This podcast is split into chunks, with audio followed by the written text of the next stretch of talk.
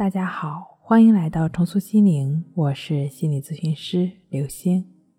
本节目由重塑心灵心理训练中心出品，喜马拉雅独家播出。今天要分享的内容是：强迫症、焦虑症最大的敌人是你还是病？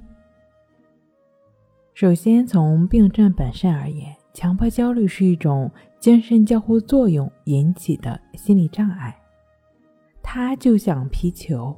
你越弹它，它就越高；你不再弹它，不再作用它，它就在大自然吸引力作用下停下来，离你而去了。有人说，强迫症、焦虑症压根儿不是病，就是没事儿闲的，这完全是对心理问题的误解。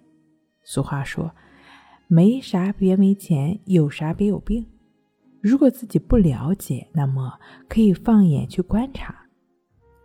医院有专门的精神科心理科，也会有像骨科一样的专科医院。有美国精神医学会编著的《精神障碍诊断与统计手册》，已经成为科研和所有临床工作者的共同语言、共同的手册。强迫焦虑症只是自己和自己的一场斗争。康复最大的敌人是潜意识里。那个躁动、执念的小我。接下来呢，我们从三个方面来聊一聊强迫症的自我疗愈。第一个，就是在咨询过程中，总会有强迫症的来访者问我说：“老师，强迫想法来了，我是不是要放下手上的事儿，把这个纠结的点想明白呢？”事实上，如果你能想明白，那就不是强迫症了，或者是说，即便你这次想明白了，下次他还会换个形式继续来侵犯你。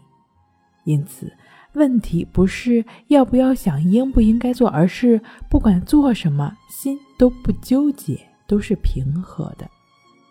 第二个方面，你可以通过《战胜强迫症》一书中第二章提到的一句话，做到顺其自然的意志法练习。来训练这颗心，通过亦是如此的心理训练，是对于任何经验到的一切都只是保持清楚，是知道的，如此心就不会再继而的陷入进去了。第三点也是非常重要的一个方面，任何的方法，你都不要把它当成是来治疗强迫症、来消除强迫症状的。方法是帮助你拥有觉知和平等心能力的，和小我和解，觉知它，接纳它，信任它，爱上它。人生本就是一场修行，强迫症的疗愈也是如此。好了，今天跟您分享到这儿，那我们下期再见。